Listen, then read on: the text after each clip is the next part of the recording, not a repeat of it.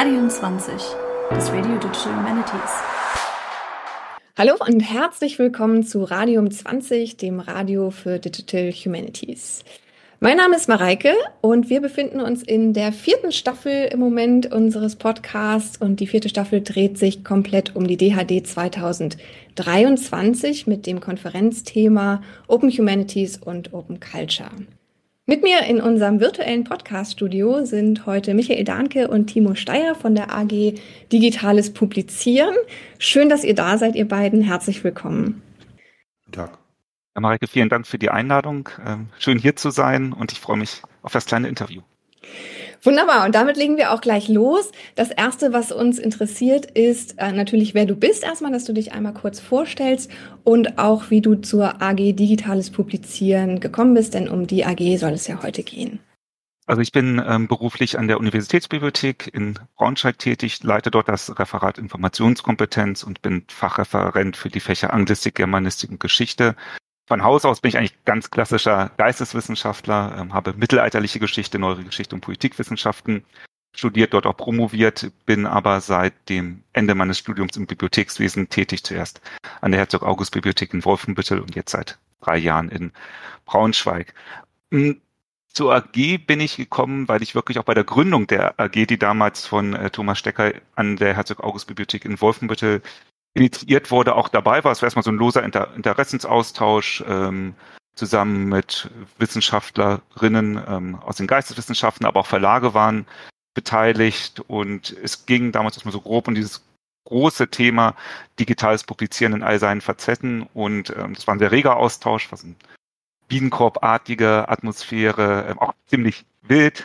Und ähm, aber hat gesehen, es gibt Bedarf und die ähm, der Verband die Digital Humanities im deutschsprachigen Raum war damals auch noch relativ jung. Ich glaube, wir waren noch mit einer der ersten AGs und wie gesagt, ausgehend von diesen Treffen gab es dann auch schnell den Wunsch einer, ja, eines organisatorischen, koordinatorischen Das für diese Aktivitäten. Da bot sich dann die DAD natürlich bei dem Thema digitales Publizieren an, auch um den ja, so eine Art Schnittstelle auch ne, zwischen den beteiligten Akteuren, also äh, Autorinnen, Verlage und natürlich auch beteiligte Gedächtniseinrichtungen, hier vor allen Dingen Bibliotheken zu schaffen. Michael, magst du dich einmal kurz äh, vorstellen? Wer bist du? Wie bist du zur AG Digitales Publizieren gekommen? Ich bin ein begeisterter Editionsphilologe, als solcher auch äh, seit mehreren Jahren digital unterwegs, diversen Projekten in Würzburg, München und bin ein großer Freund der Vernetzung zum einen und zum anderen einfach, um auf dem neuesten Stand der Entwicklung zu bleiben, fand ich es ganz schlau, ähm, dieser AG beizutreten. Und wenn ich etwas mache, dann ähm, kümmere ich mich auch gerne darum, dass es läuft und ja, übernehme dann auch im Zweifelsfall Führungsaufgaben, Verantwortung. Das war so ganz kurz. Ich sitze einfach nur ungern dabei und höre zu. Im Zweifelsfall trage ich auch gerne was bei. So, das war für mich die Motivation, diesem der AG beizutreten. Genau, ich habe es schon erwähnt, das Konferenzthema dieses Jahr ist Open Humanities und Open Culture. Inwiefern ist das Thema für eure AG wichtig? Was habt ihr mit Open Humanities und Open Culture zu tun? Also als das AG-Thema äh, bekannt gegeben wurde, hat es wirklich nicht lang gedauert. Es waren so zwei, äh, drei Minuten. Dann trudelten schon die ersten E-Mails von AG-Mitgliedern ähm, bei mir ein gesagt, super Thema, total passend für die AG, wir freuen uns äh, drauf. Also das war wirklich eine Reaktion, die wir sonst bei den anderen Themen nicht, nicht so hatten. Das hängt natürlich ganz viel mit den Begriffen Open Science und Open Access zusammen. Das sind ja ähm, beides Themen, die sich die AG schon seit Jahren angenommen hat. Und die finden wir natürlich in diesem Tagungsthema Open Humanities, Open Culture ähm, wieder und ähm, freuen uns da sehr drüber.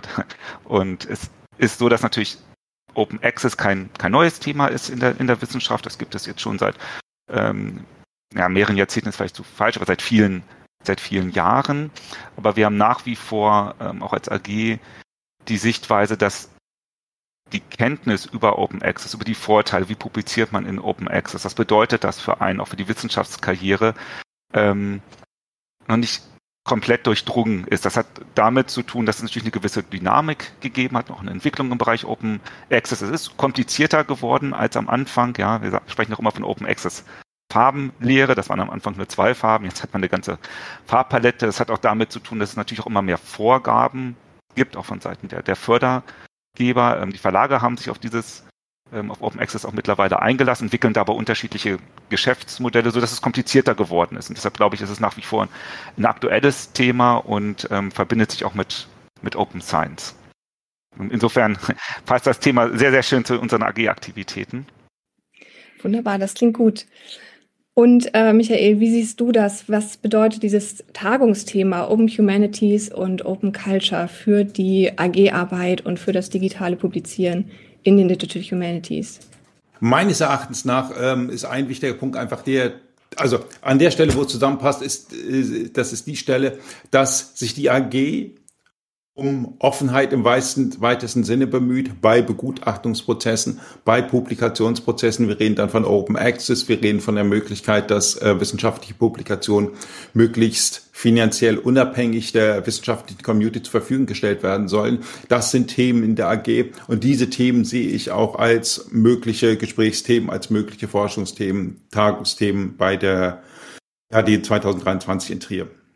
Apropos Aktivitäten, habt ihr denn auch was geplant für die DHD oder seid ihr einfach, äh, geht ihr hin und hört euch Dinge an oder plant ihr da auch Vorträge oder Workshops oder Treffen? Mhm. Also standardmäßig gibt es natürlich auch immer ein AG-Treffen während der DHD-Jahrestagung. Ähm, das wird am Donnerstag sein zwischen 15.30 und 17 Uhr. Das ist ein offenes AG-Treffen, also nicht nur für Mitglieder, sondern auch für allen Interessierte. Das ist weniger ein thematisches Treffen, sondern ein Treffen, wo wir nochmal berichten, was ist im vergangenen Jahr in der, Aktiv äh, in der AG gelaufen, welche Aktivitäten haben wir entfaltet, was planen wir. Es dient auch so ein bisschen der Themenfindung und das kommende Jahr zu strukturieren. Und das Treffen findet sowohl in Präsenz in Trier statt, wie auch digital. Also an alle Interessierten sehr gerne teilnehmen. Und wir haben auch einen Workshop eingereicht, der ähm, angenommen wurde. Der Workshop hat den Titel Die perfekte Open Access Publikation, wird am Dienstag stattfinden in Luxemburg dann. Äh, ist ein Workshop für Frühaufsteher. Ich glaube, wir starten um 9 Uhr, ähm, geht dann bis, bis zur Mittagszeit. Und ähm, wir wollen mit den Teilnehmenden einem sehr interaktiven Format gemeinsam diskutieren, was ist für euch Open Access publizieren, welche Kriterien gibt es, welche Best Practice Beispiele und wollen dann aber auch Kriterien festhalten, was gehört denn aus unserer Sicht zu einer perfekten OA-Publikation. Also es soll ein offenes Format sein, wobei die AG-Mitglieder natürlich schon ihre Erfahrungen und auch so ein paar Tipps und Tricks mitbringen. Ähm, es gibt mittlerweile auch sehr viele Tools, die das Open Access Publizieren unterstützen. Die werden wir auch mit einbringen. Ähm, und der Workshop richtet sich auch dezidiert an Personen, die noch nicht so viel Erfahrung haben mit dem Open Access Publizieren.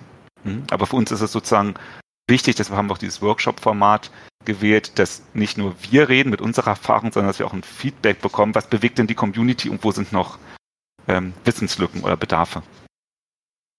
Also insofern sind wir nicht nur Zuhörer, sondern wir, äh, äh, äh, sondern wir sind auch aktiv mit dabei. Wunderbar. Nun haben wir schon gehört, ihr werdet einen Workshop anbieten und ihr werdet auch auf der Tagung selbst aktiv sein. Ähm, wie ist es denn, kann man bei euch auch noch mitmachen, jetzt auch jenseits der DHD-Konferenz bei der AG? Und wenn ja, wie? Wie kann man an euch herantreten? Ähm, wie kann man sich fürs digitale Publizieren engagieren? Genau, wir haben auch eine Mailingliste, die kann jeder abonnieren. Das heißt, man kann auch passiv Mitglied werden, indem man einfach sich für die Mailingliste registriert. Dann kriegt man Meldungen zu Treffen, zu den AG-Aktivitäten, aber viel lieber sind es natürlich aktive Mitglieder, die auch zu den Treffen kommen, Themenvorschläge einbringen und einfach mitarbeiten wollen. Aber beides ist möglich, man kann auch erstmal reinschnuppern. Und die Information zur Mailingliste und der AG ist auf der Seite des Verbandes zu finden. Einfach direkt bei uns melden. Wir freuen uns über alle, die mitmachen. Wir freuen uns über alle, die ähm, selbst etwas tun. Wir freuen uns über alle, die auch einfach nur zuhören und dann ihre positiven Erfahrungen von der AG weiterreichen. Also ähm, einfach eine E-Mail an uns schicken und dann ähm, machen. Es gibt da keine besonderen Aufnahmekriterien. Mhm. Und was sind so zukünftige Aktivitäten, die ihr noch plant? Vielleicht noch einmal zum Abschluss. Also worauf stellt man sich ein, wenn man AG-Mitglied wird? Äh, was erwartet einen da auch an, an Projekten und Arbeit? Also wir finden Themen immer gemeinsam mit den AG-Mitgliedern. Das heißt, es wird kein Thema von oben nach unten durchgedrückt, sondern wir gucken zusammen, welche Themen gibt, äh, sind von Interesse. Dann gibt es auch manchmal kleinere Arbeitsgruppen, die sich bilden. Ähm, also das müssen nicht immer alle AG-Mitglieder an einem Thema arbeiten. Manchmal bearbeiten wir auch mehrere Themen parallel. Ein Thema, was uns schon seit ich glaub, zwei Jahren begleitet, ähm, wo aber nicht nur AG-Mitglieder mitmachen, sondern auch ähm, andere Interessierte aus der DAD-Community sind die Abstract zu den DAD, zu den DAD-Jahreskonferenzen. Da gab es schon viele Aktivitäten, das werden wir noch fortführen, um die Abstract einmal als Datenpublikation, aber auch als Forschungspublikation ähm, noch weiter zu optimieren, auch um den Einreichungsprozess ähm, vielleicht nochmal etwas intuitiver zu gestalten. Ähm, da wird sich die AG sicherlich weiter einbringen. Wie gesagt, das macht nicht nur die AG alleine, sondern gibt es eine Taskforce, auch mit Angehörigen, die nicht zur AG gehören. Ähm, dann ein neuer Trend sind Publikationen, wo nicht nur Forschungsdaten eingebettet werden, sondern ausführbarer Programmiercode. Ähm, da gibt es einige, die sich da interessieren und da gerne weiterarbeiten wollen. Dann gibt es so Themen, die, glaube ich, ähm, die wir traditionell bearbeiten. Dazu gehört eben halt Open Access, dazu gehört aber auch so ähm, die Frage nach den besten Publikationsformaten, ähm, wie kommen wir eigentlich darüber hinweg, dass es mehr gibt als Text und Bild, was man so in eine digitale Publikation mit aufnehmen kann, 3D-Visualisierungen, Netzwerkdarstellungen, was sind da Best-Practice-Beispiele? Ähm, das sind sicherlich so Themen, die wir uns an, an dem wir uns sicherlich annehmen werden. Ähm, AG intern wäre uns, glaube ich, wichtig, dass wir noch ein bisschen sichtbarer werden, überlegen da auch gerade vielleicht nochmal eine eigene, ja, vielleicht Webseite zu machen. Ähm, da gibt es aber auch Interesse von anderen AGs, sich, sich zu vernetzen. So, das ist nochmal so ein AG-interner Punkt, weil wir das Gefühl haben, uns gibt es schon sehr lange, aber man findet unsere Materialien teilweise auf GitHub und auf Cinedo, aber nicht irgendwo zentral dokumentiert, was hat die AG eigentlich in all den Jahren gemacht. Und zu all dem, was die AG in all den Jahren gemacht hat, ist vielleicht nochmal besonders auf das Arbeitspapier hinzuweisen, das jetzt in einer zweiten Auflage in einem relativ umfangreichen auch Open Peer Review. Wir sprechen nicht nur drüber, wir tun es dann auch selber, in einem, nach einem Open Peer Review äh, Verfahren in der zweiten Auflage erschienen ist. Und im Grunde genommen so ein bisschen zum einen den Stand des digitalen Publizierens, aber auch die Art unseres Arbeitens widerspiegelt. Ja, wunderbar. Dann danke ich euch beiden ganz herzlich, dass ihr heute hier bei uns wart und über eure AG und auch die DHD-Konferenz gesprochen habt. Vielen Dank, ihr beiden. Gerne. Sehr gerne. Wir sehen uns in Trier und Luxemburg. Genau, wir sehen uns auf jeden Fall äh, vor Ort und ähm, ich möchte mich natürlich auch ganz herzlich nochmal bei allen Zuhörerinnen und Zuhörern äh, bedanken. Schön, dass ihr dabei wart. Wir sehen uns eventuell auch bei der DHD-Konferenz. Ansonsten hören wir uns wieder in der nächsten Folge. Bis dahin bleibt radioaktiv.